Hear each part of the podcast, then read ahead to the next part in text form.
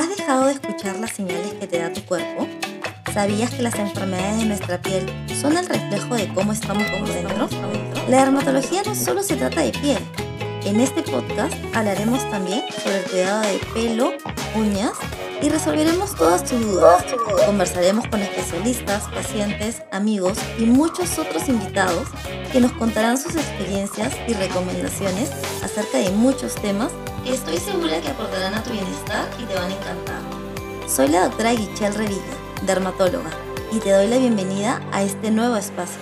Esto es Escuchando a tu piel. Hola, bienvenidos a todos a un episodio más de Escuchando tu piel. El día de hoy nos acompaña un gran amigo, bueno, me acompaña un gran amigo que también ustedes van a escuchar y también es paciente. Él ha autorizado esta entrevista y quiero darle la bienvenida a Alejo. Bienvenido Alejo a Escuchando tu piel. Muchas gracias, Gichelle, por la invitación. Encantado de estar en tu programa y de poder comentarles un poco de las experiencias que, hemos tenido en este, en este tiempo de conocernos y también de conocer tus, tus servicios, ¿no? Sí, y es que el tema que vamos a tocar el día de hoy afecta a muchas personas, sobre todo a los hombres, ¿no? Y es el tema que vamos a conversar contigo, que es la caída de cabello. Entonces, este es un tema que cada vez se ve con más frecuencia en consultorio, no solamente por hombres, sino también por mujeres, y son pacientes que son a veces jóvenes como tú, a veces también un poco más avanzados en edad, pero que traen diferentes problemas en el cabello, porque no todas las caídas de cabello se atribuyen a la misma causa. Entonces, quiero que nos cuentes más o menos cuál es tu experiencia con este tema de caída de cabello, cómo es que ha afectado tus emociones y también qué es lo que, cómo decidiste llegar a la consulta y más o menos que expliques cómo te sientes con el tratamiento que estamos haciendo y en qué consta. Eh, sí, bueno, yo en realidad este, este tema no lo profundicé mucho porque de joven siempre, a partir de los 15, 16 años, cuando ya estaba en la universidad, actualmente tengo 43 años, eh, siempre llevo el cabello largo, siempre lo he tenido largo y tratado de siempre mantenerlo un largo promedio, porque este, aparte de, de mi carrera publicitaria, yo soy músico. Entonces en ese tiempo, pues llevar el cabello frondoso y largo y encima lo tengo ondeado, era una, una, cuestión ya de look y trataba de conservarlo, pero no me percaté que gradualmente, a medida que pasaba el tiempo, iba teniendo ligeros desprendimientos de cabello. Entonces, para esa época, eh, en esa edad, no había mucha información o no estaba muy difundido el, Internet con el tema de, de, saber de la alopecia y de, que también puede ser hereditaria, que es congénita. Hay diferentes modos de, adquirirla, incluso por sobreestrés. Entonces, con el tiempo yo me iba dando cuenta de que esto se iba ligeramente agravando. Yo tengo una alopecia eh, netamente en coronilla, que es este, una alopecia androgenética, por lo que sé ahora, por lo que ya me pudiste ver, pudiste explorar más o menos cuál era mi grado, que este, en realidad hace dos años atrás, antes de poderte conocer, era muy agravado porque era, era en una zona bastante grande de la coronilla que yo disimulaba con ciertos productos que conseguía de manera cosmética, como son las fibras capilares, y estuve experimentando pues con, algunas medicaciones que te recomendaba. Recién yo me preocupé muy, muy, muy, este, de manera muy exhaustiva por mi cabello hace ya dos años atrás, pero experimenté mucho, o sea, eh, hay tanta información en Internet y que, que, en realidad yo no recomiendo que, experimenten porque el cabello es una parte muy vital de, de las personas a menos que te marca mucho en tema de personalidad, en el tema de, de, exposición, si es que tú no solamente eres este, artista, sino en cualquier ámbito de la vida, es una parte que, que es muy fundamental tenerla súper cuidada y súper tratada. Pero bueno, llegando a, a, a, cómo llegó a complicarse eso, yo sufrí también hace un par de años un cuadro de estrés súper, súper grave que también dañó el tema de, de la alopecia y la agravó. Eh, estoy muy consciente de que el estrés, la mala alimentación, la falta de ejercicio, eh, el subir de peso, el no controlarse y tener malos hábitos alimenticios genera que esta alopecia se agrave. Entonces, este, mm, hace un par de años la tenía más complicada, pero intentaba solaparla. Eh, lastimosamente, con el tiempo, el cambio de clima, que también es radical, eh, esta alopecia no, veía, no le veía un, un, este, un cierre definitivo. Mientras buscaba opciones, tomé Sopalmeto, que era una, una planta que estaba encapsulada y que la vendían por fórmula, no me funcionó tan bien. Probé con minoxidil, probé incluso con algunas cremas tópicas y actualmente hay mucha información que te sugiere, porque no hay una solución clara, salvo un tratamiento que se debe llevar de manera periódica y, y consecuente. Y nada, cuando te conocí, Michelle, y, y eso fue maravilloso porque llegué a ti y, y gracias a, a- a toda la información que tuve por una amiga en común, logré visitarte. eh, aparte que desarrollamos algo publicitario contigo y, y eso permitió que yo te pudiera exponer de una manera más honesta y abierta, porque en realidad es muy difícil tocar ese tema con un especialista eh, por N factores y, y tú me brindaste pues una atención súper amable, súper profesional y sobre todo súper eficiente, porque me, me diste varios tips, hiciste una evaluación muy exhaustiva y, y estoy muy contento con la evolución que estoy teniendo, ¿no? Claro, eh, el tema del cabello en sí es un tema muy amplio. Hay subespecialidades o partes de la dermatología que tratan, se dedican de profundo a la caída del cabello, a las enfermedades que pueda tener el pelo, y es la eh, tricología, ¿no? El estudio del pelo. Dentro de la carrera, los dermatólogos también pasamos por estudiar estas fases del cabello, cómo es que crece, se desarrolla y siempre vuelve a caer. Y es algo que yo les explico a los pacientes, como te lo expliqué a ti también cuando empezamos a hacer las consultas, que siempre el cabello va a tender a caerse porque está dentro de sus fases. Lo que tenemos que hacer es que ese cabello se quede la mayor cantidad de tiempo en el cuero cabelludo. Ahora, hay muchos temas, mucho, muchas interrogantes acerca de cada cuánto se tienen que lavar el cabello y es algo que te lo pregunté a ti, no sé si te acuerdas, te pregunté Sí. cada cuánto te lavas el cabello y me parece que me dijiste que no te lo lavas todos los días y es algo que muchos pacientes me dicen en consulta por alguna información que les llega, ya sea de redes, ya sea de la televisión o de algunos salones de belleza.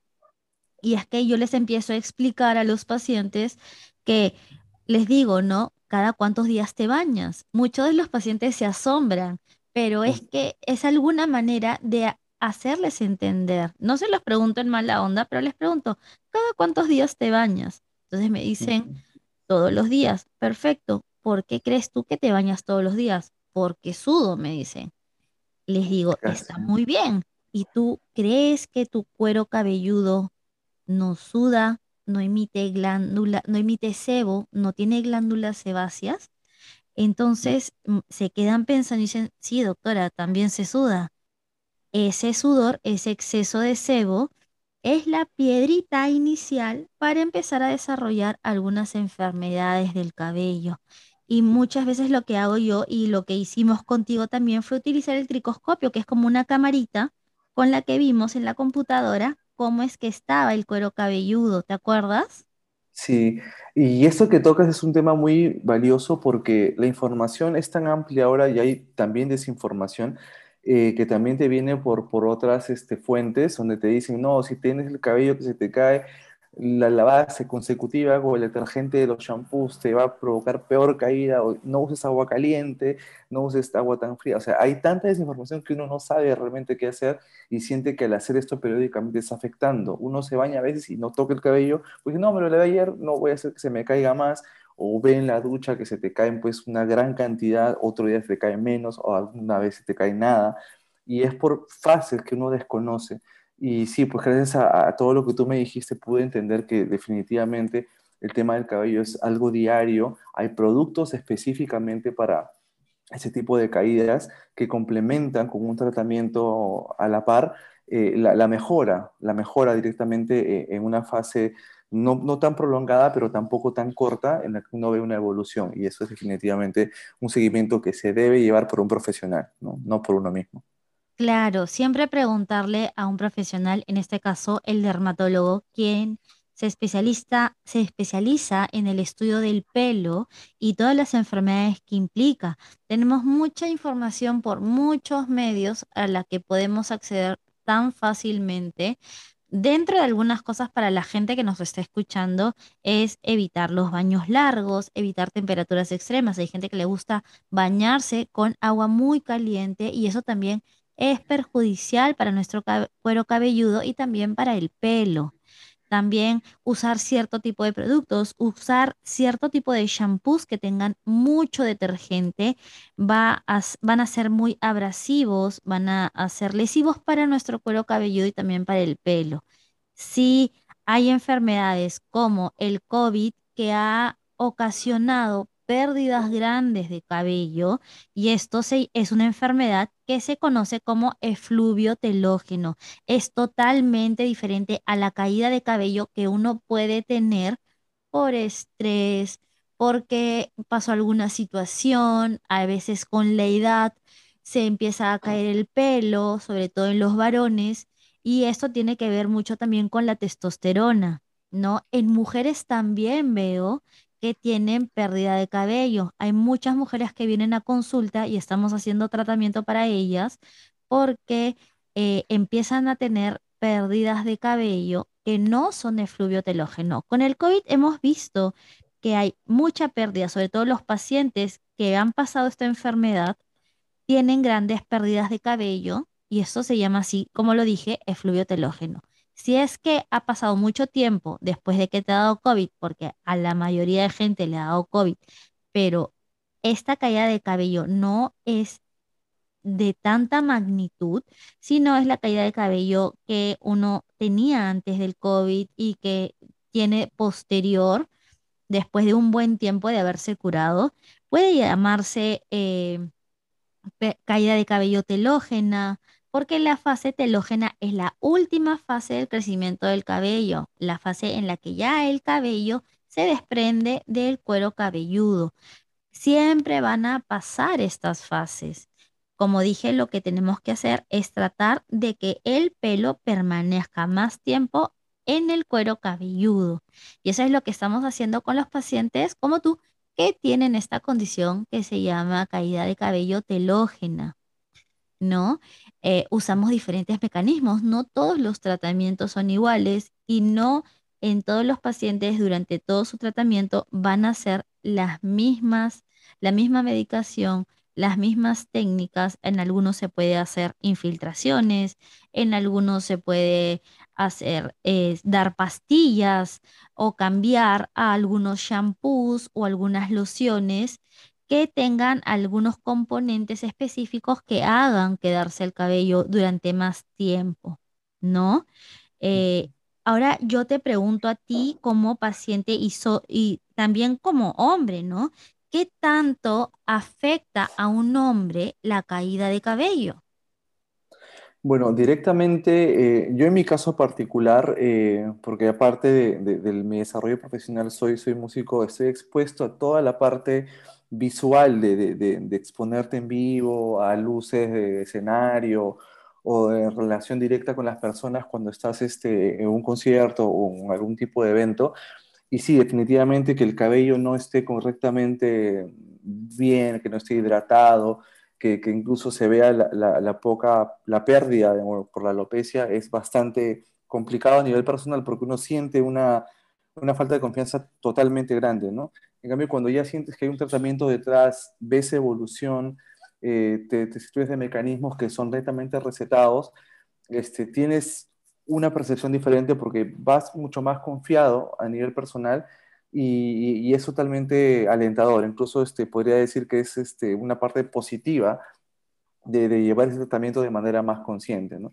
Yo incluso cuando tú me, me- me mencionaste el grado de alopecia que tenía, eh, y, yo lo he visto por, por también un tema hereditario, porque también hay familiares, y esto es genético de alguna manera, pero uno lo puede contrarrestar si efectivamente lleva un tratamiento muy, muy, muy este, preciso.